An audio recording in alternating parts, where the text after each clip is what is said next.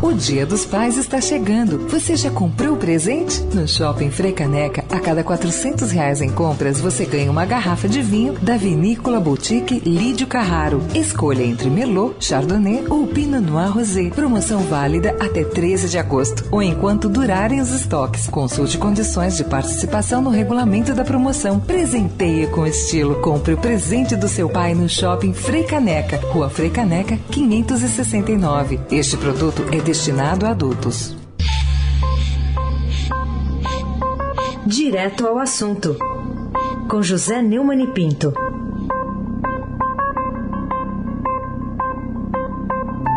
Na linha está o, o nosso pendão, o nosso estandarte aqui. Bom dia, Neumann.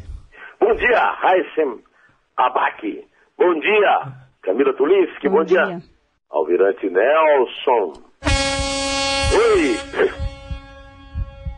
Bom dia, é, é, Moacir Manuel Evangelista Biasi. Meu Deus, que nome bonito, né? Nome, que nome, cara.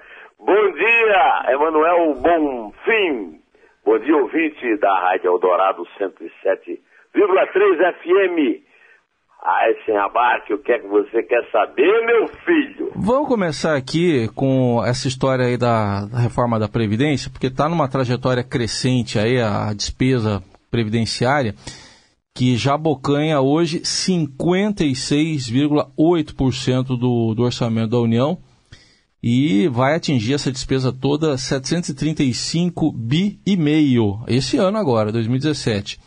E para se ter uma ideia do espaço que é tomado por, por esses desembolsos, esse número que a gente está citando aqui, Neumann, é sete vezes maior do que o governo gasta com saúde, isso aí excluindo o folha de pagamento, que é de 103 bi e 800. Como é que ainda ah, dá para dizer aí, a gente vê pessoas falando da reforma da Previdência aí contra ela, né, que ela é superavitária, como é que você avalia é, a situação? Eu recebendo aí é, recados em Twitter, o diabo, quer dizer, esse levantamento é confiável, ele foi feito pelo jornal o Globo, está na primeira página do site do Jornal Carioca, né? A Previdência custa 23 vezes mais do que as despesas com os benefícios assistenciais, incluindo Bolsa Família. 30 bilhões e 800 milhões. Os números foram apresentados pelo ministro do Planejamento, Diogo Oliveira, no encontro com investidores chineses, no qual ele fez uma defesa da reforma da Previdência. Segundo o ministro, estamos gastando 57% do orçamento federal com Previdência. Apenas os gastos com regime geral, 560 bilhões, subiram cerca de 50 bilhões esse ano e representam duas vezes o investimento público. Tem algo muito errado nas nossas contas, disse o ministro. É o fato de que estamos colocando dinheiro para pagar aposentado e não para investir. Disso decorre grande parte dos problemas de infraestrutura que nós temos. É, o, o, o governo Temer está querendo fazer uma reforma da Previdência, tanto que o Temer veio aqui fazer afagos no Tucano, prefeito de São Paulo, João Dória, para ver se a bancada, que metade dela votou contra ele na votação de quarta-feira, apoia a, a reforma. Porque o superávit da Previdência é lenda urbana, faz parte da tal da narrativa de ficção da esquerda. Esse absurdo que tira qualquer possibilidade de reequilibrar as contas públicas é que mantém a crise, a miséria no Brasil, é que contribui para o desemprego de 13 milhões e meio de brasileiros e para o desespero do país inteiro, principalmente dos pobres.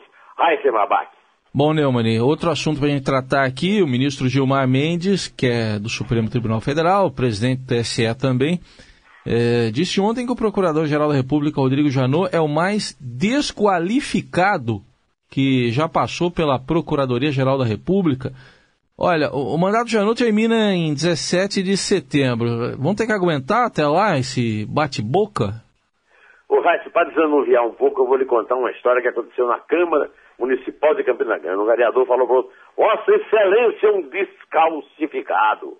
Vossa Excelência é analfabeto, a palavra é desclassificado. Não, eu quis dizer foi descalcificado mesmo porque é corno e nem chifre tem. pois é, em entrevista à Rádio Gaúcha, o senhor Gilmar Mendes né, eh, também disse que certamente o Supremo vai reavaliar o acordo de colaboração premiada firmado pelo. Eles não param de reavaliar, pelo amor de Deus.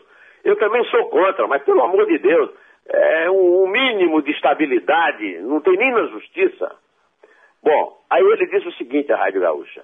Quanto ao Janot, ele com aquela boca mole dele, quanto ao Janot, eu o considero o procurador-geral mais desqualificado que já passou pela história da Procuradoria. Porque ele não tem condições, na verdade, ele não tem preparo jurídico nem emocional para dirigir algum órgão dessa importância. Por que, que ele não falou isso na hora da indicação do Janot? Por que, que não apresentou uma ação contra a, a, agora a Associação Nacional dos Procuradores da República classificou de deploráveis, de furor mal contido, as críticas de Gilmar Mendes contra o Procurador-Geral. Para a Associação, Mendes deixou de lado a condição de magistrado da mais alta corte do país e assumiu uma posição próxima da política partidária, passando a fazer ataques pessoais. Na verdade, tem uma briga aí do Janot contra o Temer e do Janot contra o Gilmar Mendes e o Gilmar Mendes unido com o Temer contra o Janot.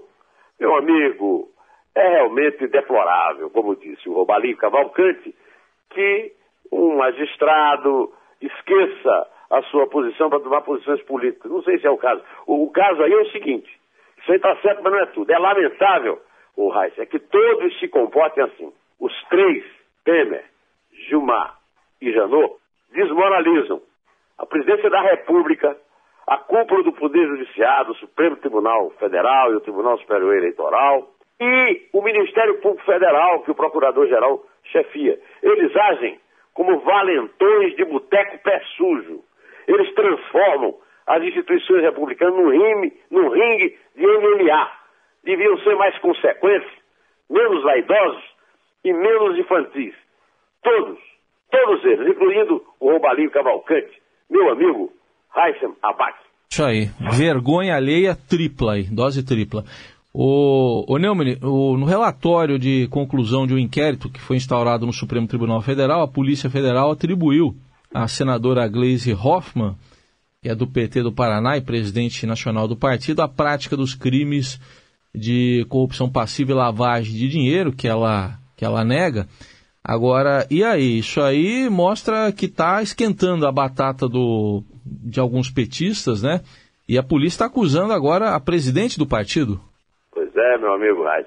É como dizia o Luiz Melodia, música recentemente. Né? Lava roupa todo dia. Aí no caso é lava dinheiro todo dia. O caso em questão tramita em segredo de justiça lá no Supremo, porque a, a dona Gleise eh, tem foro privilegiado. O marido, Paulo Bernardo, também é acusado, não goza mais. Mas fica à sombra. É, o, o foro privilegiado é um privilégio tão grande que faz uma sombra imensa. Né? Fica à sombra é, do foro privilegiado da mulher. Ela remonta a, a fevereiro de 2016, quando a PF apreendeu documentos na casa de Maria Lúcia Tavares, secretária do setor de operações, o departamento de propina da Odebrecht. Né? Havia planilhas relatando pagamentos de, dois pagamentos de 500 mil a uma pessoa de codinome Coxa. Não é o nosso amigo aí, que foi presidente da Bolsa aqui de São é, Paulo. É, deve ser do torcedor do Curitiba, né? É, torcedor do Curitiba. Deve ter sido por isso que né? Porque o apelido de, de, de, de inglês é, é, narizinho, né? Uhum. Por causa de uma plástica que ela fez no nariz. Né?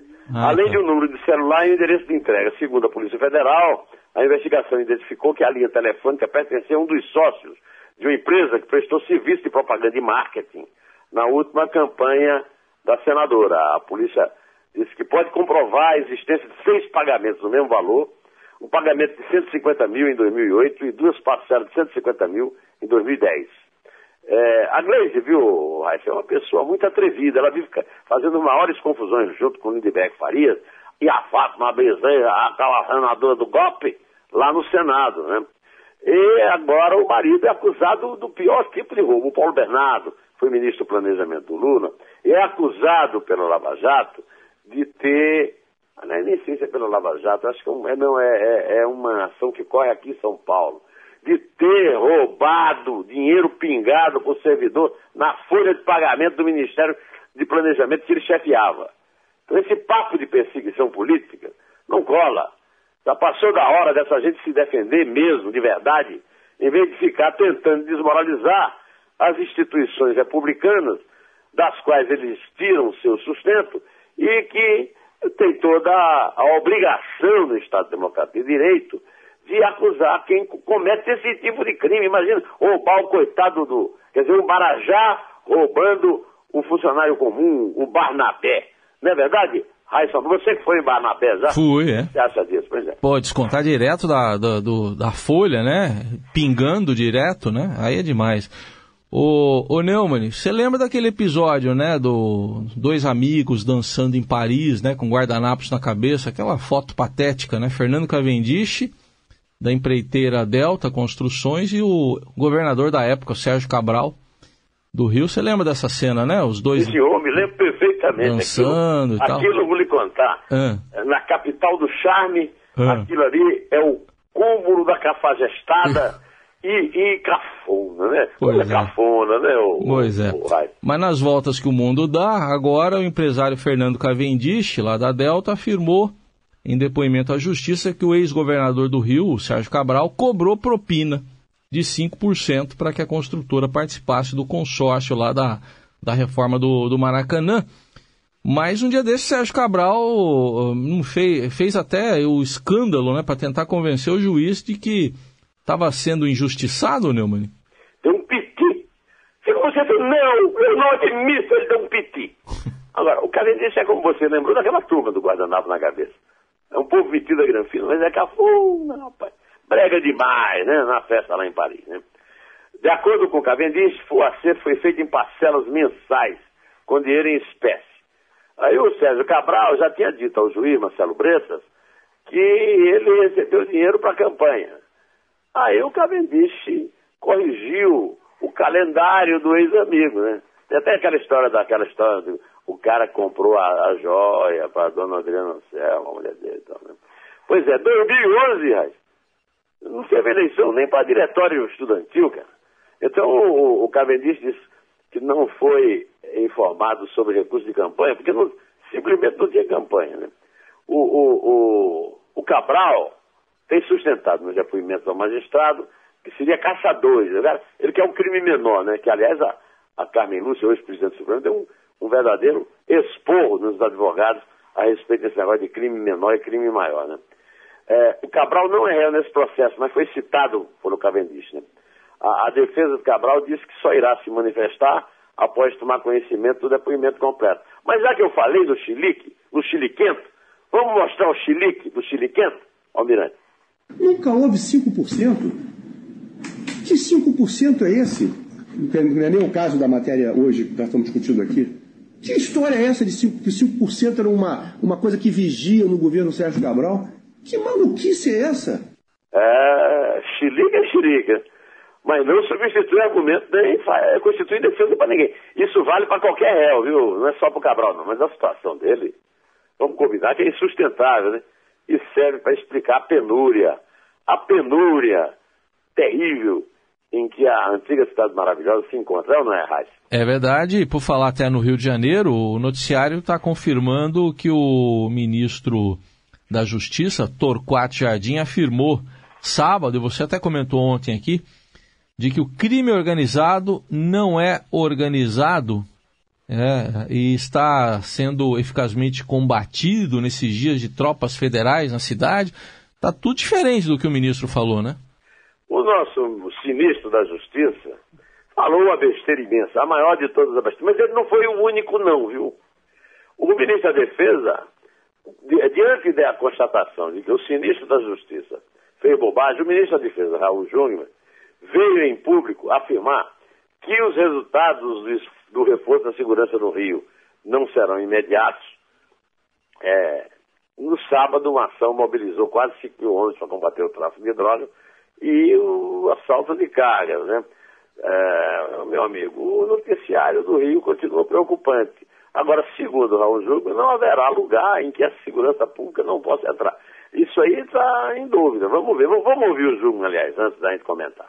Não prometemos mágica, não prometemos mudar do dia para a noite, mas a população já sabe, e o crime, sobretudo, já sabe que não vai ter mais santuário, que não tem lugar onde o Estado, onde as forças policiais e militares não entrem, porque do mesmo jeito que eles atuam usando a surpresa para fazer vítima, nós também vamos utilizar essa mesma surpresa para desorientá-los e golpear o crime aqui no Rio de Janeiro.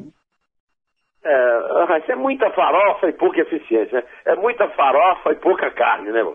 O noticiário de violência do Rio continua no mesmo ritmo e vem um ministro Aliás, eu, quero fazer uma justiça, o sinistro da justiça. Ele falou a maior besteira, mas não foi a única. E não vai ser cortando lorota que você vai conter o derramamento de sangue aí com insalivação. A cúpula federal precisa ser um pouco mais humilde e menos falastrona. Júnior, meu jardim. Olha, até o general Sérgio Tchegói, do Gabinete de Segurança Institucional, andou falando besteira, viu, Raiz? É o fim da picada, rapaz. Bom, para a gente fechar, Neumani, é, ontem o Estadão deu em manchete que os bancos estão temendo um calote de 2 bilhões e meio de reais em processo de devolução lá do aeroporto de Viracopos. E o maior, maior credor do aeroporto, é o BNDES, diz que vai avaliar as medidas cabíveis para assegurar os seus interesses. Quer dizer, tem gente aí querendo meter a mão no nosso bolso de novo. Nosso bolso de bobo. Isso. O que as empreiteiras não contam é que vão devolver essas concessões do aeroporto de Viracopos depois de fazerem obras superfaturadas com recursos do BNDES, que é banco público, que a dona Dilma na campanha disse, oh, banco público, banco público, dinheiro roubado. Na matéria do Estadão foi manchete ontem, levantamento feito pelo Estadão Broadcast mostra que em março o consórcio do aeroporto de Campinas, o UTC, o está metido na, na, na Lava Jato, Triunfo, Egis e a Infraero, devia 1 bilhão e 680 milhões ao banco BNDES por empréstimos diretos e 476 milhões em títulos de dívida. Aquele que nós, que os caras lá no mercado financeiro chamam de debentures. É um, é, eu gosto de proparoxito, meu nome é proparoxito, mas debenture é, é, é de lascar. Bom, as empreiteiras simplesmente não pagam mais a Agência Nacional de Aviação Civil. Também segundo o Estadão. Mas a concessionária, vamos lá, né? Segundo o Estadão, já deixou de cumprir obrigações com o governo para receber a parcela de 173 milhões e 800 mil referente à outorga, a ANAC teve de acionar o seguro garantia. Olha só, rapaz, a agência reguladora informou ao pessoal do Estadão que a taxa de outorga de 2017 não foi paga e por isso foi aberto um processo de cobrança no dia 11. É o troco do mágico. Né? Essas empreiteiras compram a concessão, pegam financiamento a, a, a, a juros de banana, e a própria empreiteira para fazer a obra. Oh, recentemente eu estive algumas vezes em Viracopos. Aquilo lá é o próprio monumento ao desperdício. Espaços imensos, né? como diz o Ascenso Ferreira naquele famoso poema dos Cavaleiros Gaúchos. Para quê? Para nada.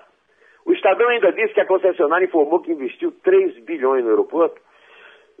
Desculpe, que portanto tem esse valor a receber. Querem receber 3 bilhões devendo, rapaz é, livre da concorrência, da fiscalização do Tribunal de Contas da União, que não fiscaliza nada, superfatura a obra, depois devolve a concessão, alegando desequilíbrio econômico com a dívida do BNDES.